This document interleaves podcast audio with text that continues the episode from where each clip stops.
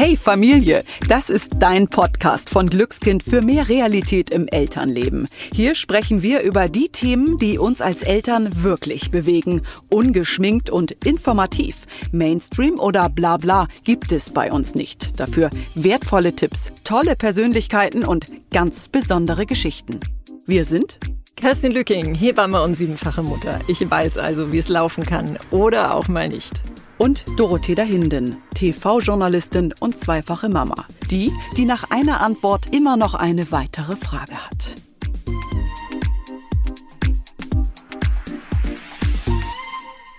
Es gab neulich einen Moment, in dem ein kleines Mädchen zu mir gesagt hat, und ich habe eine Muschikatze. Ich muss zugeben, ich war im ersten Moment total perplex, habe dann begriffen, dass sie ihre Vulva meint und dachte, Oh, also gut. Es gibt aber auch viele komische Begriffe für die Geschlechtsteile. Warum nennen wir sie denn so oft nicht einfach beim Namen? Ich erlebe auch als Hebamme immer wieder eine große Scham, wenn es um das Thema Sex bzw. Sexualität geht. Auf der einen Seite werden wir in den Medien auf eine sehr unnatürliche Art damit zugebombt. Auf der anderen Seite scheinen wir aber auch 2021 immer noch am Klapperstorch festzuhalten, wenn wir das Thema Sex mit unseren Kindern besprechen. Aber woran liegt das? Kinder fragen ja oft sehr offen, sind interessiert. Sie nennen die Dinge beim Namen, zum Beispiel Mama, warum blutest du da unten? Oder wie kommen die Babys in den Bauch? Und wir sind die, die eher mal eine knallrote Birne bekommen und uns dann ein wenig um das Thema herumdrücken. Wir möchten heute ein wenig Licht ins Aufklärungsdunkel bringen und uns dem Thema ganz offen nähern. Wie gehen wir mit Kinderfragen um? Was ist der richtige Zeitpunkt, um mit Kindern über das Thema Sex zu sprechen? Oder wann müssen wir als Eltern bei Doktorspielen unter Kindern eingreifen? Eine gute Aufklärung ist wichtig für unsere Kinder, sagt der Sexualpädagoge Carsten Müller. Warum? Weil wir sie so selbstbewusst und stark machen. Wir freuen uns, dass wir heute mit ihm über dieses wichtige Thema sprechen dürfen. Hallo Carsten, schön, dass du da bist. Ja, hallo, schönen guten Tag. Carsten, Springen wir mal direkt zu deinem Aufklärungsbuch für die ganze Familie. Dein erstes heißt Sex ist wie Brokkoli, nur anders. Ich muss zugeben, ich hatte dich erst einmal unter Dr. Brokkoli abgespeichert. Der Titel hat sich bei mir einfach so eingebrannt. Aber auch ganz ehrlich, ich dachte dann so, hä, was hat Sex denn nun mit Brokkoli zu tun? Kannst du das einmal wirklich so hier vorab schon mal erklären?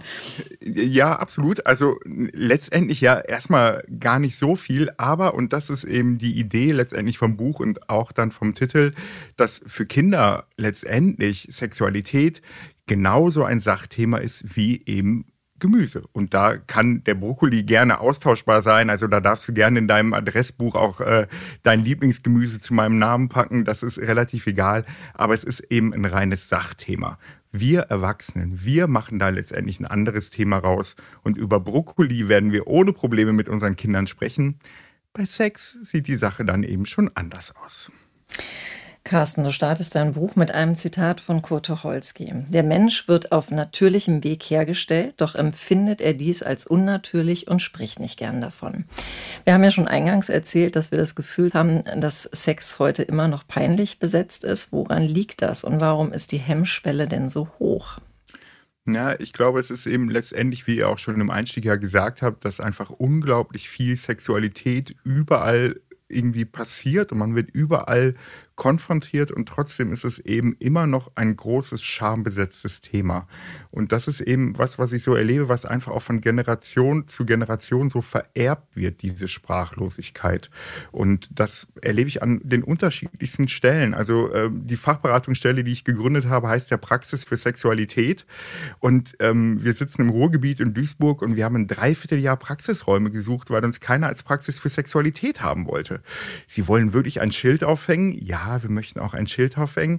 Und, und das ist eben spannend, dass auf einmal, wenn es um Sexualität geht, dann eben eine große Sprachlosigkeit eben auch nochmal da ist. Und dann gerade in Bezug eben auch zu so einem Sachthema und dann wiederum, äh, wenn es dann um Kinderfragen und so weiter geht. Aber es ist ja eigentlich auch total verrückt, da, die, da unsere Kinder ja eigentlich jetzt bis ähm, zum Beispiel auf künstliche Befruchtung ja auch durch Sex entstanden sind. Also Warum nehmen wir diesem Thema so oft die Natürlichkeit und woher kommt diese Hemmschwelle? Ja, ich glaube, dass es eben die Idee ist, die Kinder eben vor Sexualität in irgendeiner Art und Weise auch schützen zu wollen. Also gerade weil eben das Thema so groß ist, ne, riesen Werbeplakate mit großen Dildos drauf, äh, Medien, ähm, Pornografie und so weiter. Und dann ist die Idee, okay, möglichst weit weg das Thema. Ich glaube, das Problem ist letztendlich, dass wir das Thema aber nicht irgendwie wegmachen, weil es ist einfach erstmal ein spannendes Thema, plus die Einflüsse sind sehr groß. Und darum würde ich immer sagen, boah, es ist doch total super, wenn wir die Kinderfragen beantworten. Und es ist immer noch besser, als wenn das andere machen, als wenn das Google macht, große Geschwister machen oder ähnliches, weil so habe ich dann eben auch einen Einfluss darauf, welche Informationen die Kinder oder die jungen Menschen dann nochmal bekommen. Und wenn ich das abgebe, dann habe ich keinen Einfluss drauf. Und das wäre so für mich ein Grundstein, warum es so wichtig ist, eben auch dann Kinderfragen eben auch ernst zu nehmen. Wie empfindest du das denn, wenn du jetzt mit ähm, auch Eltern arbeitest? Wie groß ist die Scham bei dem Thema und wie äußert sie sich? Also du hast schon gesagt, das Thema ist Sprachlosigkeit, aber vielleicht kannst du da mal so ein paar Beispiele nennen. Naja, es geht dann eben los bei wirklich den Begriffen für Körperteile. Also ne, wir werden jedem Kind erzählen, irgendwie, dass der Arm, Daumen, Zeigefinger, Fingernagel, wir werden da sehr detailliert ähm, letztendlich die Körperteile benennen. Wenn es gut läuft, sind wir bei Penis und Scheide. Und dann finde ich immer noch schon Scheide irgendwie auch einen schwierigen Begriff. Ähm, und dann sind wir aber eben lange noch nicht bei, bei Hoden, bei Vorhaut, bei Klitoris, Schamlippen. Übrigens auch ein witziger Begriff. Wofür schämt man sich überhaupt? Also das ist schon nochmal interessant, weil da von Anfang an für Kinder ein Unterschied gemacht wird im Rahmen von Körperlichkeit. Und da geht es letztendlich eben auch nochmal los, dass da ich bei Eltern eine große Sprachlosigkeit erlebe. Und ich glaube, das ist eben nochmal ein entscheidender Punkt, dass ich eben auch, wenn ich mit Erwachsenen arbeite, ich auch oft innerhalb von Beziehungen eine Sprachlosigkeit erlebe. Und wenn ich noch nicht mal mit Partner, Partnerinnen über Sexualität sprechen kann, dann werde ich ja noch schwerer, äh, wird es mir noch schwerer fallen, mit den eigenen Kindern zu sprechen. Und ich sage ganz oft, das ist so ein bisschen, wenn man das selber nie gelernt hat, wie eine neue Sprache, die man lernen muss. Und dafür braucht es eben auch Vokabeltraining. Und beim Vokabeltraining kann ich nämlich dann auch mal genau überlegen, naja, und wie benennen wir denn jetzt die Geschlechtsteile und was sind da für Begriffe? Und da glaube ich, ist es eben wichtig, die Begriffe auch klar eben nochmal zu benennen. Und da gibt es wirklich die dollsten Dinge von eben Schmetterling über Pipi-Frau und so weiter und so weiter. Also das ist schon echt abgefahren, was es da so alles gibt.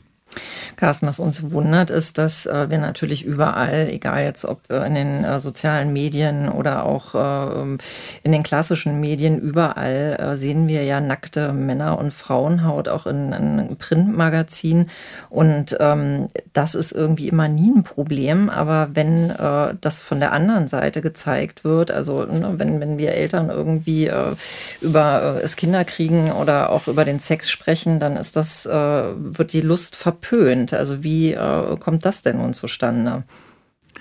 Naja, weil eben insgesamt einfach das Thema Sexualität eben in Medien ist das immer so Hochglanz. Das ist dann immer, alles sieht gut aus, alles ist total knackig, fresh und äh, irgendwie Sex von morgens bis abends und so weiter und so weiter. Also ich glaube, da wird einfach auch ein total falsches Bild von Sexualität eben auch nochmal vermittelt. Und eben wirklich auch so die Sorge, naja, wenn wir jetzt, also das erlebe ich öfters so auf so Elternabenden, aber wenn wir doch jetzt die Kinder früh aufklären, dann haben die doch auch eher Sex. Da würde ich immer sagen, das Gegenteil ist der Fall. Weil wenn ich da einfach Kinder früh eine Idee von Sexualität, Liebe und Partnerschaft gebe, dann werden die sich auch später äh, als jugendlicher Mensch auch deutlich bewusster dafür entscheiden. Ich mache da immer ganz gern so ein Süßigkeitenbeispiel. Wenn ein Kind nie Zugang zu Süßigkeiten bekommt und irgendwann hat es dann die freie äh, Entscheidung über Süßigkeiten, dann wird die Gefahr, dass es maßlos wird, deutlich größer sein, als wenn es immer mal wieder kleine Häppchen von Süßigkeiten bekommt. Sprich, ich werde auf Sexualität bezogen immer dann auch bewusste Entscheidungen treffen können, weil eben dieses äh, Thema nicht so ja, nebulös irgendwie ist, sondern ich eben auch Informationen habe. Und das sind dann eben so weitere Bausteine, warum ich das wichtig finde. Aufklärung ist wichtig, das ist ganz klar. Wann ist denn so der richtige Zeitpunkt äh, dafür da? Was würdest du empfehlen? Ja, ich finde immer, da braucht es dann gar nicht dieses große Aufklärungsgespräch in der Küche, wo man jetzt dann einmal das komplette Aufklärungsding runterrattert, sondern eben die Fragen, die von den Kindern kommen, die zu beantworten. Und da reicht es eben dann auch manchmal, wenn, weiß nicht, wenn die Frage ist, ja, woher, woher kommen die Babys? Und dann sage ich aus dem Bauch und dann wird für viele Kinder das äh, auch schon reichen. Wenn dann aber die weitere Frage kommt, dann muss ich eben weitergehen. Und das ist so, ähm, finde ich, ein ganz ja, wichtiger Part, dass erstmal ähm, so dieses Thema selbstbestimmt von den Kindern aufgeworfen wird. Es geht nicht darum, dass ich das reingebe. Es gibt schon so als Faustformel, würde ich sagen, dass ein Kind, was in die Grundschule kommt, auf einer Sachebene wissen sollte, wie ein Baby entsteht, ohne Bienchen und Blümchen, ähm, ohne irgendwelchen äh, mystischen Kram, ähm, weil einfach auch da wieder in Grundschule ähm, Kinder auch wieder anders mit Sexualität in Berührung kommen. Und dann wird es ein komisches Gefühl sein, wenn ich immer noch am, an den Storch glaube und äh, alle in der Klasse mir dann auch was anderes erzählen. Also da wäre so eine Faustformel, wo es dann auch nicht darum geht, dass man dann mit Eintritt Grundschule das große Aufklärungsgespräch führen muss, sondern dann kann man Literatur anschaffen. Es gibt gute Bilderbücher, Körperpuzzle, also um einfach überhaupt ein Zeichen zu setzen, ja, hier bei uns darf auch über Sexualität gesprochen werden. Und das ist ein ganz wichtiger Bereich. Carsten, ich gehe ja in meiner äh, oder bei meiner Arbeit als Hebamme äh, ja häufig auch in die Schulen und äh, kläre auf. Und ich habe den Eindruck, dass Kinder und Jugendliche heute viel besser aufgeklärt sind als wir zum Beispiel früher. Wie kannst du dir das erklären? Ja, ich würde da einfach auch nochmal unterscheiden zwischen so einer Sachaufklärung und einer emotionalen Aufklärung. Also ja, ich gebe dir recht, dass äh, die jungen Menschen schon auf der Sachebene relativ viel da eben auch nochmal wissen. Ähm, aber das ist dann oft eben so dieses klassische Schulwissen und da fehlt mir an vielen Stellen eben auch wirklich nochmal so Randwissen, wo es dann auch aber auch um sowas wie Körperbilder, Medien und dieses Emotionale an Liebe, Partnerschaft und Sexualität, weil da glaube ich einfach, da ist Schule, ja, kann da ein Ort sein, ist aber vielleicht auch nicht unbedingt der beste Ort, um diese emotionale Aufklärung nochmal zu betreiben. Und ich würde schon sagen, dass es immer noch auch 2021 eigentlich sogar mehr Aufklärung denn je braucht, weil einfach die Einflüsse so viel größer geworden sind, weil eben auch schon Kinder googeln können und irgendwie sich äh, Sachen anschauen können. Und es ist einfach so, dass gerade zu diesen Sexualitätsthemen im Internet einfach auch ganz schön viel Quatsch steht. Und darum glaube ich, braucht es da eben auch bewusstes und gutes Material. Und ich würde immer sagen, ja, der, die Familie ist ein idealer Ort und trotzdem ist Aufklärung einfach eine bunte Tüte an unterschiedlichen Menschen. Und da sind dann auf der einen Seite Eltern mit drin, dann sind da vielleicht eben auch ähm, Schule drin. Im Idealfall hat Schule auch so, ähm, ja, so Seminare, wo dann Menschen auch von außen nochmal hinzukommen. Also ja, Aufklärung ist eine bunte Tüte. Aber, und das ist dann nämlich auch das Schöne, wenn ein Kind nämlich auch da unterschiedliche Ansprechpersonen eben auch nochmal hat, dann ist das wiederum auch ein wichtiger Part in Bezug auf Ansprechpersonen für sexualisierte Gewalt, weil ich da eben, wenn ich schon zu dem schönen Bereich von Sexualität Ansprechpersonen habe und ich da ähm, wahrgenommen worden bin, dann werde ich eben auch bei Grenzüberschreitungen schneller ins Gespräch kommen mit diesen Menschen. Also ich verstehe dich jetzt auch so, wenn ich jetzt mal annehme, ein Kind zieht sich viele Infos aus dem Netz und ist dadurch vermeintlich gut aufgeklärt, dass da eben auch die Gefahr entsteht, ein völlig falsches Bild von Sex und Sexualität. Also dass sich da ein falsches Bild entwickelt. Ja, also ja, das kann sein. Und noch hinzu, eben, also ich hatte mal ähm, hier in der Praxis ähm, eine Situation, da ähm, war es war ein Grundschulkind und das Grundschulkind hatte eben in der dritten Klasse Sexualaufklärung und da hat dann in dem Fall die Lehrerin eben auch was von Orgasmus erzählt. Und dann hat äh, das Mädchen auch gefragt, ja, was ist denn ein Orgasmus? Und dann hat die Lehrerin da aber so rumgedruckst und nicht so groß was erzählt. Ja, und was machen dann Kinder? Ich meine, das äh, kennen wir alle. Das Kind hat gegoogelt und ist dadurch dann bei der Bilder- und Videosuche eben auf Material gekommen, was eben das nicht wirklich erklärt hat, sondern eher Fragen aufgeworfen hat und dadurch einfach so ein Bild von Sexualität vermittelt hat, was einfach sehr weit weg von kindgerecht eben nochmal war. Und dazu dann auch erstmal dieses Bild wieder gerade zu rücken, das, das war schon auch nochmal ein, ein wichtiger Schritt. Und das ist einfach glaub, also eine Sorge, die ich dann dabei habe. Ich meine, ne, gib mal süße Möpse bei Google ein.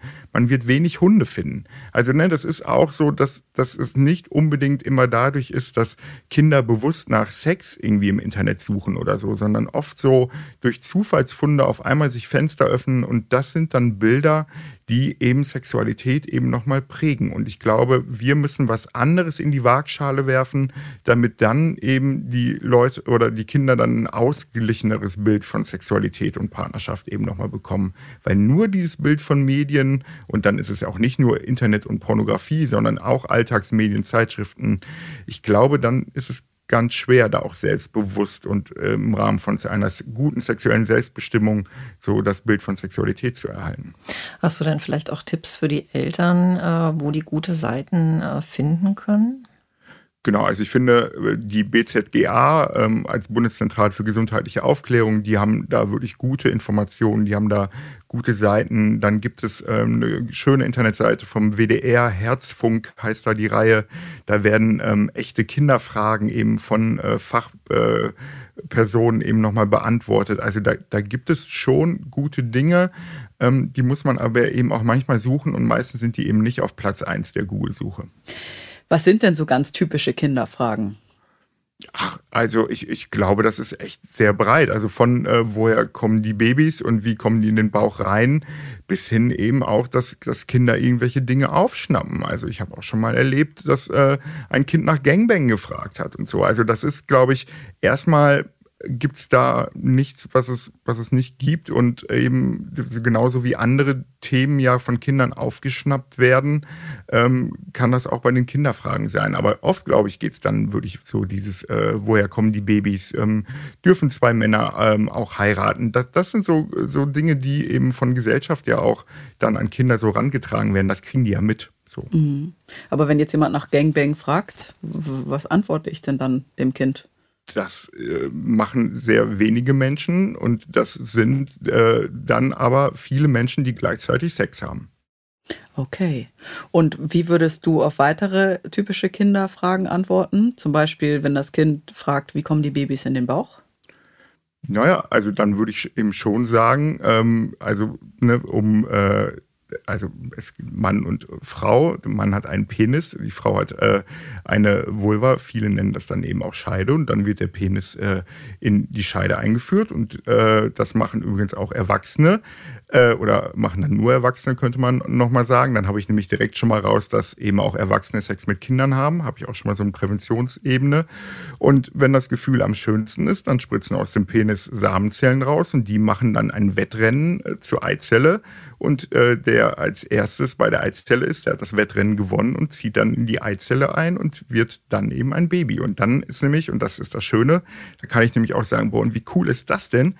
Du hast dich gegen 300 Millionen andere durchgesetzt. Ähm, du warst Erster und egal, ob du groß bist, klein bist, dick bist oder dünn bist, äh, eine Behinderung hast oder nicht, du hast dein Wettrennen auf jeden Fall gewonnen. Und das ist doch schön, weil das ist eben auch ganz viel ja, dann auch an Selbstwert, was ich dann eben auch da mitgeben kann. Und du würdest ja sicherlich auch sagen, wir sollen altersgerecht aufklären. Ne? Also einer Vierjährigen kann ich jetzt nicht alles erzählen, was ich einer Achtjährigen äh, erzähle oder einem Zwölfjährigen Kind. Wo liegen denn da die Unterschiede? Ach, ich weiß gar nicht, ob da so große Unterschiede eben nochmal gibt. Also wenn das Kind da eben dann auch fragt, dann würde ich das schon auch wieder auf diese Sachebene runterziehen. Dann kann es sein, dass ich andere Worte nutzen würde. Aber letztendlich von den Informationen glaube ich nicht, dass wir da Kinder mit überfordern. Also das ist ja bei anderen Fragen auch, wenn ein Kind fragt, wo die Kuhmilch herkommt, ähm, dann werde ich da auf einer Sachebene antworten. Und dann werde ich eben ähm, da letztendlich vielleicht meine Antwort ein bisschen an Alter anpassen, aber mehr eben auch nicht. Und so würde ich das bei Sexualitätsfragen eben auch sehen. Gibt es denn auch Themen, die wir als Eltern nicht beantworten sollten? Also zum Beispiel auch, wenn äh, jetzt mein Sohn mich nach meinem eigenen Sex fragt. Also ich kann mir das nicht so vorstellen, dass ich dem das erzähle. nee, genau, aber das ist ja auch wichtig. Also da kann man ja auch Grenzen ziehen und dann eben auch sagen, boah, das ist eine Frage, die finde ich privat. Ich kann aber allgemein sagen, dass es so und so ist. Also dann eben die Frage von sich wegnehmen, aber schon grundsätzlich eben auch Informationen eben dazu geben. Und ähm, nee, das finde ich auch wichtig, da auch eigene Grenzen zu ziehen. Das ist genauso wie ähm, wenn kleine Kinder, ähm, wenn Eltern nackt sind, auch irgendwelche Geschlechtsteile anfassen möchten oder ähnliches. Also auch da ist es wichtig, Grenzen zu ziehen, weil auch dadurch ja Kinder lernen, ähm, dass es eben auch Grenzen gibt und dass diese auch gezogen werden und respektiert werden. Carsten, wenn jetzt jemand zuhört, ein Elternteil und äh, die Tipps für total toll hält, aber merkt, boah, ich schäme mich einfach so. Was ist denn dein Tipp für, für die Beantwortung der, einer Frage, einer Kindfrage, bei der ich selbst eigentlich immer schnell rot werde zum Beispiel? Also wie kann ich sozusagen meine eigene Scham anpacken? Wie kann ich die umgehen? Wie kann ich eben ja meinen mein Weg da auch finden als Elternteil, wenn ich mich halt bei dem Thema sehr schäme? Mhm. Ja, ich finde es erstmal wichtig, dass man nicht aus der Pistole geschossen antworten muss. Also man darf sich auch Zeit verschaffen und man darf auch sagen, boah, mit der Frage habe ich jetzt aber nicht gerechnet. Ähm, da muss ich erstmal überlegen, wie ich dir das erkläre. Aber, und das ist dann wichtig, dann hat man auch die Verantwortung, zu einem späteren Zeitpunkt dann auf das Kind auch zuzugehen und nicht erst wieder darauf warten, dass die Frage nochmal gestellt wird oder so. Und dann finde ich eben, sich wirklich selber eben auch informieren. Vielleicht Partner, Partnerin mal äh, auch darüber ins Gespräch kommen, wo, wie beantworten wir das. Und ich finde, man darf auch peinlich berührt sein. Und man darf auch rot sein. Und man darf auch kichern und man darf auch lachen und so weiter. Also es ist eben ja, es ist doch was, was Schönes, was Gutes, ohne dass wir dieses Interview hier nicht führen würden, ohne dass es diesen Podcast nicht geben würde. Und es ist erstmal was völlig Normales, Schönes und Gutes. Und da finde ich, ähm, darf man trotzdem peinlich berührt sein und eben auch rot werden und genau das irgendwie auch sagen. Boah, mir fällt das gar nicht so leicht, dir das zu sagen, weil ich irgendwie äh, das ja gar nicht so leicht dir erzählen kann. Aber ich versuche das jetzt so. Und das ist, glaube ich, das, was dann ja auch Kinder spüren, wenn da ein aufrichtiges Interesse ist, diese Frage zu beantworten. Und das ist oft viel wichtiger als die eigentliche Sachinformation. Carsten, so eine pikante Situation ist ja auch, wenn unsere eigenen Kinder uns beim Sex erwischen, sage ich jetzt mal in Anführungsstrichen, oder die Kondome im Mülleimer finden. Wie sollen wir denn darauf reagieren? Naja, also erstmal glaube ich sowieso, dass Kinder, äh, tut mir leid für diese Info jetzt, aber ich glaube, die kriegen deutlich mehr mit, als wir Erwachsenen immer hoffen und das denken, dass sie mitbekommen. so, also das, das, das ist das eine und letztendlich eben auch das. Also dann darf man eben auch sagen, ja, Mama und Papa haben Sex und das machen wir Erwachsene und wir, jetzt machen wir die Tür zu. Wir wollen alleine sein. Also so, und natürlich ist das doof und natürlich will ja keiner erwischt werden. Das also ist ja auch klar, wobei ist ja auch schon spannend, wenn wir von erwischt sprechen. Also wann, ne, wann wird man denn erwischt, wenn man was Doofes macht? So, also, ne, also, also, das ist ja auch schon interessant. Ähm, nee, also auch da wieder Sprache. Also ne, ich hatte ähm, mal eine Situation, da hat mir auch ein Kind ähm, oder das war so eine Kita-Situation, ähm, wo ich äh, in, in, der Kita eine Fachberatung gemacht habe und es war Bringen-Situation und ähm, dann ähm, kamen zwei Kinder mit ihren beiden ähm, Müttern und man merkte schon, äh, die beiden Mütter sind irgendwie auch gut befreundet, die haben sich so unterhalten, waren im Gespräch äh, vertieft und dann ähm, kam das andere Kind und sagte dann zum anderen, also ich weiß gar nicht, was du hast. Also meine Mama hat da unten keine Haare, aber meine Mama hat da Haare. Und dann merkte man auf einmal, dass die äh, beiden Mütter es mitbekommen haben und waren so, pst, pst, sei, sei ruhig und so. Und das finde ich so, so ein schönes Beispiel nochmal dafür. Ja, für die Kinder war das ein reines Sachthema, was für uns und äh, die Erwachsenen dann einfach aus einem ganz anderen Blickwinkel sich angeschaut wird. Und ähm, darum auch da wieder überlegen, wie kann ich das beantworten. Ähm, ich finde da eben Privatsphäre auch schaffen, sagen, ne, mach die Tür zu, ähm, geh raus oder wenn dann das Kind nicht rausgeht, dann wird man auch mal aufhören müssen mit dem Sex. Also das sind dann die Ebenen, die ich da wichtig finde. Warst du denn selbst auch schon mal sprachlos? Bei dem Thema? Ja, klar. Also natürlich ist das äh, immer so, dass man hier schön in so einem Podcast das aus so einer Fachebene erzählen kann. Aber als äh, Papa ist das dann manchmal eben auch nochmal anders. Und ja, natürlich äh, kriege ich dann meistens die Kurve. Aber ja, also natürlich. Und das finde ich aber auch in Ordnung, weil man muss, es geht nicht um Schlagfertigkeit, sondern es geht darum eben auch, Kinder ernst zu nehmen. Und wenn wir doch auch sagen, boah, es ist 2021 und wir haben so Begriffe wie Partizipation und Kindermitbestimmung ist uns wichtig, dann doch bitte auch beim Sexualität. Und wir müssen da Kinder nicht für dumm verkaufen. Und das finde ich wichtig, weil das sind keine kleinen Erwachsenen, sondern das sind Menschen, die das Recht darauf haben, ihre Fragen auch auf Sachebene beantwortet zu bekommen. Und so, liebe Kerstin, du hast ja auch sieben Kinder. Wie oft gab es denn schon peinliche Situationen bei dir? Magst du mal erzählen? Ja, natürlich. Naja, zum Beispiel irgendwann äh, fragte mich mein Sohn, der war, glaube ich, damals vier, oder das war so eine, so eine Tatsachenfeststellung. Ja, Mama, du hast sieben Kinder, dann hast du wohl siebenmal Sex gehabt. Der Klassiker. Der Klassiker. Oder auch, äh, klar, wenn man als Mama aufs Klo geht und äh, seine Regelblutung hatte, fragte auch meine Tochter, Mama, warum klebst du dir eine Pflaster in die Hose? Und dann fängst du natürlich an zu erklären. Also klar, diese Situation haben wir ständig irgendwie. Ja. Also wichtig finde ich es einfach nur, dass man sich, äh, dass man da offen mit umgeht und äh, da einfach immer irgendwie eine Erklärung bietet. Und dann eben auch keine Geschichten erfindet. Ne? Also ich erinnere mich jetzt an eine Situation, noch als ich Kind war, da haben wir einen Schulausflug gemacht und da gab es irgendwie zwei zwei Kühe, die gerade miteinander Spaß hatten. Und dann weiß ich noch, ähm, unsere Begleitperson sagte, oh, guck mal, die üben für einen Zirkus. Und mein bester Freund mit seinen fünf oder sechs Jahren, nee, die bumsen.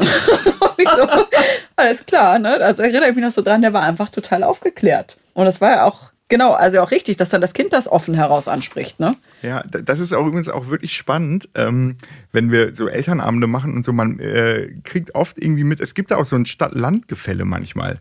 Also wenn da wirklich so auf, auf dem Land, wo Kinder so auf Bauernhöfen groß werden und einfach auch anders mit so Sex von Tieren dann im Grunde genommen, also da die äh, Vermehrung, das einfach viel auf einer, auf einer Sachebene klarer ist, ähm, haben die da oft viel, viel mehr Wissen. Also das ist spannend, weil ähm, so im Zoo finden das ja auch alle lustig, wenn das eine Tier das andere besteigt, aber wenn es dann eben auf die Menschen bezogen wird, ist es äh, oft dann nochmal schwieriger. Carsten, ich finde das immer wichtig, dass man äh, das Kind beim Namen nennt und das, was Doro vorhin im Eingangstext äh, erwähnte, eine Muschikatze. Ich kenne auch Schneckle, Pflaume, Pillermann. Mhm. Ähm, also ähm, was äh, eigentlich übernehme ich ja keine richtige Verantwortung dafür, wenn ich den Kindern diese Synonyme äh, da um die Ohren äh, haue. Woher kommen diese Namen und was machen sie in den Köpfen mit den, in den Kindern? Naja, wie soll ich ein Körpergefühl entwickeln, wenn ich eben keinen Namen dafür habe oder eben dann komische und verschleiernde Namen? Und das ähm, finde ich, ist auch ein wichtiger Aspekt davon.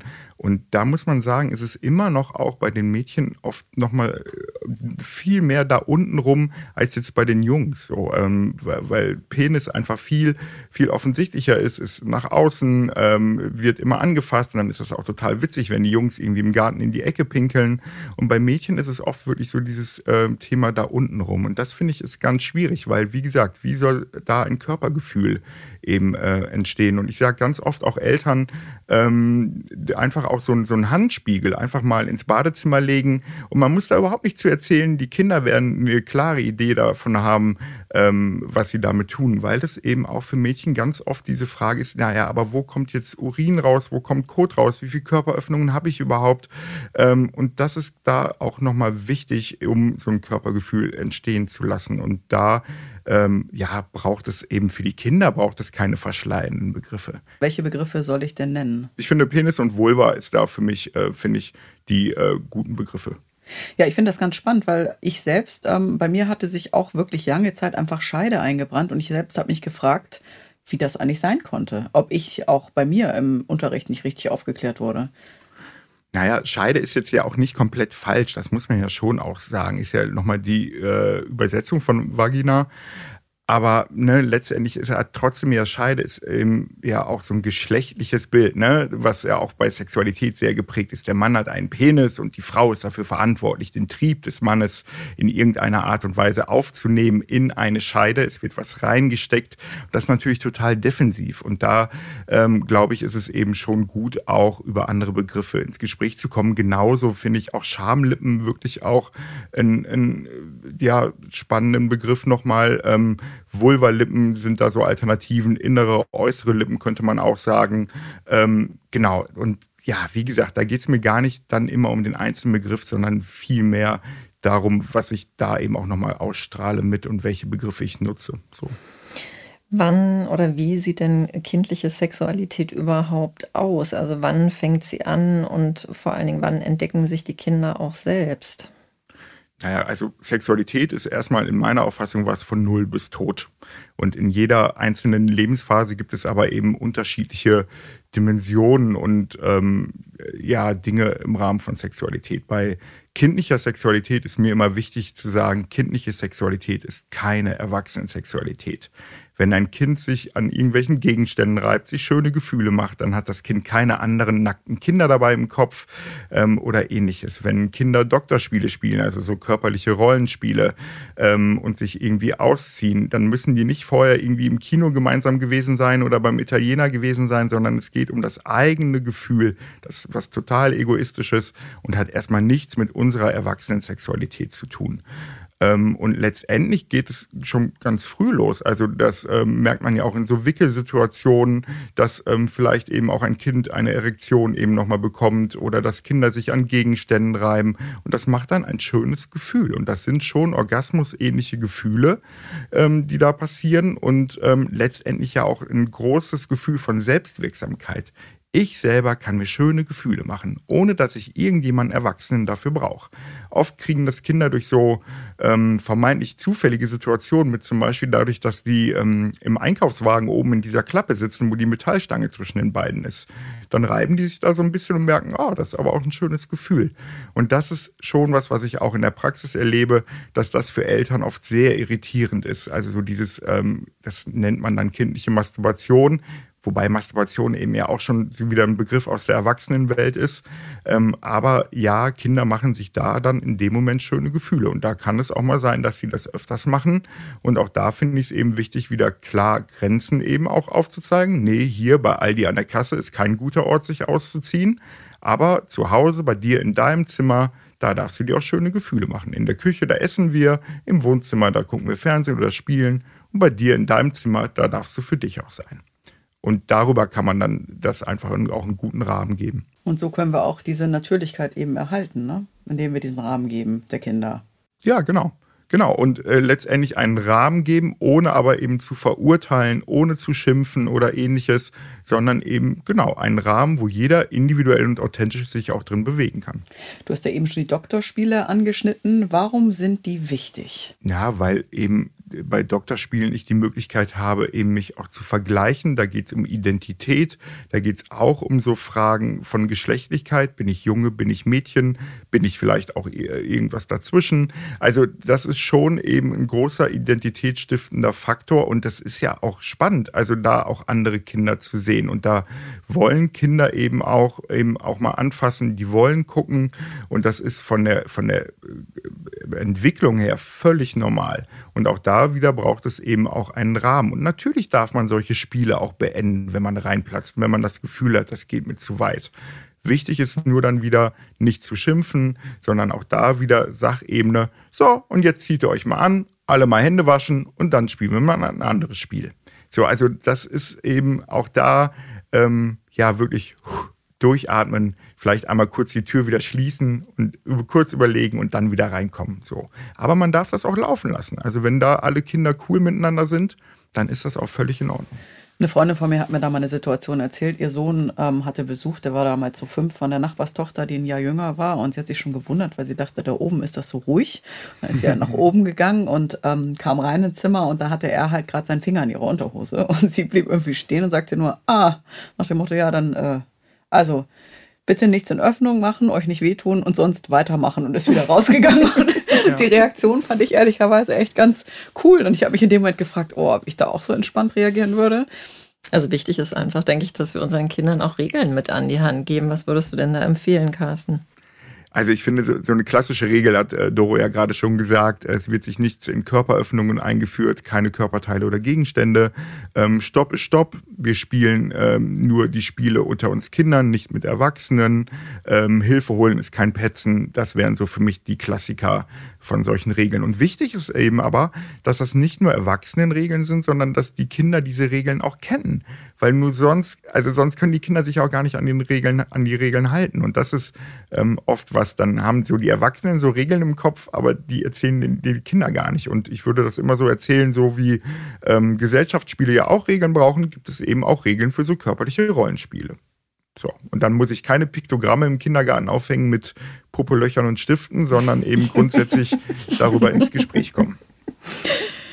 Ähm, so, wenn wir jetzt nochmal so zu einem Themenfeld gehen, so zu sensibleren Themen, Fragen. Also, was mich nochmal interessieren würde, ist zum Beispiel, wenn die liebe Verwandtschaft kommt und die wollen unsere Kinder umarmen, küssen, knuddeln. Ist jetzt nochmal ein anderes Themenfeld, aber wenn wir sagen, dass das Kind möchte das nicht, wie bringen wir unserem Kind bei, eben auch Haltung vor der Verwandtschaft zu zeigen? Naja, ich glaube, die Kinder zeigen die Haltung. Ich glaube, die Kinder brauchen nur die Erwachsenen, die diese Haltung vor den, vor den äh, Verwandten eben auch durchziehen. Also die Kinder, die, die haben ganz gute Antennen dafür, was sie möchten und was nicht. Aber wenn wir Erwachsenen diese eben nicht wahrnehmen und nicht dafür sorgen, dass diese Grenzen auch eingehalten werden, dann lernen leider Kinder dann in dem Moment, dass es normal ist, dass Erwachsene über meine Grenzen gehen. Und das finde ich ist einfach der Punkt, warum es so wichtig ist, da Grenzen von Kindern eben auch ernst zu nehmen. Und dann geht es mir gar nicht darum, dass die jetzt alles dann, also ne, es gibt so Förmlichkeitssachen, boah, nee, du musst natürlich Tante Hertha nicht umarmen, aber vielleicht kannst du ja dir die Hand geben. Also, ne, da, da darf es schon nochmal Abstufungen geben, aber ich finde das einen ganz wichtigen Part von, da Kinder eben auch nochmal ernst zu nehmen, in dem, wie sie mit uns sprechen und eben auch, was sie dann letztendlich nach außen geben, weil da sind wir ja bei dem, ja, bei dem Kuss, bei dem äh, in die Wange kneifen und so weiter und so weiter. Ne, das kennen wir auch. Ich weiß noch ganz genau, ich habe von Oma immer, wenn ich irgendwas im Gesicht hatte, dann hat sie so ihr Taschentuch genommen, einmal abgesabbert und dann einmal so mir durchs Gesicht gezogen. Ja, war auch nicht toll. So, und, und ne, dann geht's nicht darum, dass das gleich automatisch dann irgendwie sexueller Missbrauch oder wie, gar nicht. Aber letztendlich ähm, sind das einzelne Grenzüberschreitungen. Und wenn Kinder lernen, dass Grenzüberschreitungen von Erwachsenen dazugehören, dann hat das eine Wirkung. Nicht mehr und nicht weniger. Und ich finde einfach da, Kinder eben auch ernst zu nehmen. Ähm, aber auch da muss man sagen, natürlich jetzt hier in so einem Podcast viel, viel leichter gesagt, als dann in Realität der eigenen Mutter, dem eigenen Vater oder wie auch immer dann eben auch ähm, zu sagen. Aber wirklich fürs Kind. Das muss dann im Vordergrund stehen. Hm. Ähm, Gibt es denn von deiner Seite auch irgendwas, also wir, wir, haben uns auch im Vorfeld gefragt, ja, kann man eigentlich oder bis wann kann man mit dem eigenen Kind gemeinsam in die Badewanne gehen? Oder ähm, muss ich es tatsächlich äh, auch fragen, äh, dass ich es küssen darf? Ähm, was ist denn deine Meinung dazu? Ja, also für mich ist da immer die Grenze des Kindes letztendlich das Entscheidende. Und wenn ein Kind nicht geküsst werden möchte, wenn ein Kind nicht mit in die Badewanne möchte, wenn ein Kind alleine auf dem Klo sitzen möchte und ich nicht dabei vorm Spiegel mich fertig mache, dann sind das die entscheidenden Grenzen. Und ja, trotzdem finde ich, und das ähm, ist mir wirklich auch nochmal wichtig, weil wir schon auch in der Praxis immer mal wieder Anrufe auch von Vätern bekommen unter dem Aspekt, darf ich denn jetzt überhaupt bei diesem ganzen Thema auch sexuellen Missbrauch, darf ich mit meinem Kind noch in die Badewanne gehen und so? Und da würde ich immer sagen, ja, total, es macht keinen Unterschied, ob Mann oder Frau.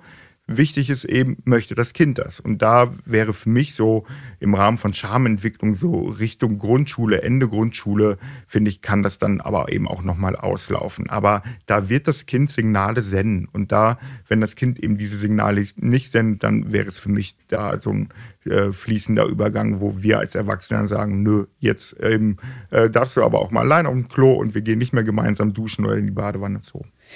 Eine Diskussion, die auch immer wieder aufflammt, die ich die letzten Jahre erlebt habe, ist dieses, ähm, dass sich manche darüber aufregen, wenn Eltern ihre Kinder auf den Mund küssen. Wie siehst du denn das, diese Diskussion? Ja, also das hat ganz viel mehr mit eigener Erziehung, Sozialisierung mhm. zu tun. Wenn ich selber eben äh, von meinen äh, Eltern geküsst worden bin und ich das auch gut fand, dann werde ich da auch einen entspannten Blick drauf haben. Mhm. Wenn ich das selber total fies fand, dann äh, werde ich da eben nicht so einen entspannten Blick drauf haben. Und ich finde eben, ähm, das Entscheidende ist doch da auch wieder diese Kommunikation darüber. Ich finde, da gibt es kein richtig und kein falsch. Für mich ist da die sexuelle Selbstbestimmung und sexuelle Selbstbestimmung dann insofern, wer darf was mit meinem Körper tun, das ist für mich das Entscheidende.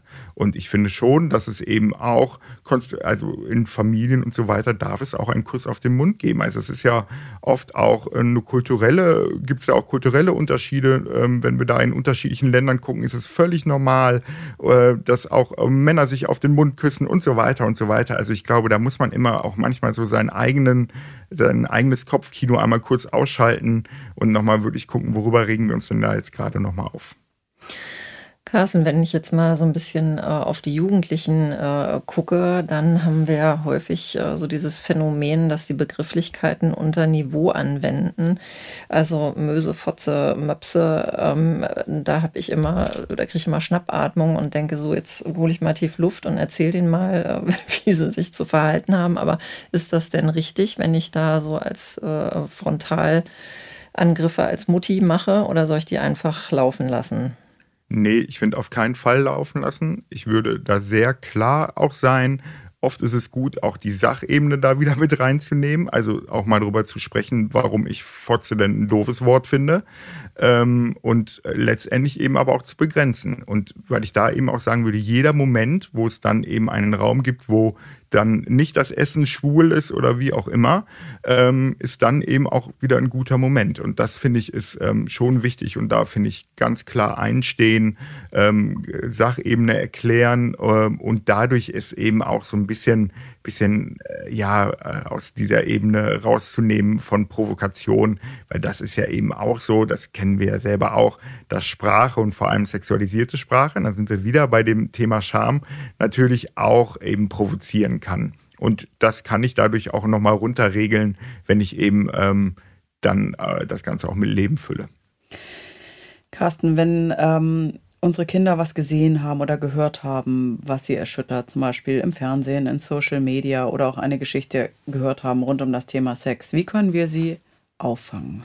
Ja, zuhören, eben genau nachfragen, was sie gesehen haben und dann eben andere Bilder aufmachen, andere Vorstellungen aufmachen, gemeinsam mal nach guten Bildern von Sexualität schauen, überlegen, was dazu gehört, auch da wieder entmystifizieren. Also ähm, wenn ein Kind Pornos geschaut hat oder wie auch immer, nein, das ist kein echter Film, das ist keine Dokumentation, das ist ein Fantasy-Film, das ist nicht real, was du da siehst. Ähm, und dann eben wirklich auch Körperwissen zum Beispiel mitgeben. Also was ist so eine Durchschnittspenisgröße? Ähm, wie viel Sperma wird denn wirklich auch bei äh, der Ejakulation irgendwie auch nochmal rausgegeben und nicht wie in Pornos? Also auch da wieder wirklich nochmal zu gucken, es aus diesem ja, Mystischen rauszuholen auf so, so und so ist das. Und das ist äh, wichtig, weil diese Bilder können eben sonst einfach auch das Bild von Sexualität prägen. Darum muss ich da was in die Waagschale packen. Du hast ja jetzt ein paar Mal schon gesagt, dass eben gute Aufklärung auch dafür gut ist, dass wir unsere Kinder schützen. Mhm. Jetzt habe ich eine konkrete Frage noch am Ende. Wie verhindern wir denn, ähm, dass Übergriffe zu Geheimnissen werden und wie lernen unsere Kinder Nein zu sagen? Also wie können wir ihnen beibringen, dass ihr Körper eben auch ihnen ganz alleine gehört? Also erstmal finde ich es wichtig, es wird nie eine hundertprozentige Sicherheit geben. Mhm. Genauso wie es aber auch nie eine hundertprozentige Sicherheit im Straßenverkehr oder ähnliches gibt. Ich glaube, ähm, die Kinder positiv zu fördern in ihrem Körpergefühl, in ihrem Zugang zu eigenen Gefühlen, in dem Wissen um Sexualität. Das ist für mich ein wichtiger Ansatzpunkt. Dann auch solche Ebenen irgendwie, ähm, so mein Körper gehört mir, das, äh, was sind gute, was sind schlechte Geheimnisse. Das sind Dinge, die da eben nochmal wichtig sind und dadurch eben die Kinder in die Lage versetzt werden, eben Dinge, wenn Grenzen überschritten werden, sind auch wahrzunehmen. Also so ein bisschen runtergebrochen, ich muss Ja sagen können, damit ich Nein sagen kann. Ich muss wissen, wie süß schmeckt, damit ich salzig schmecken kann.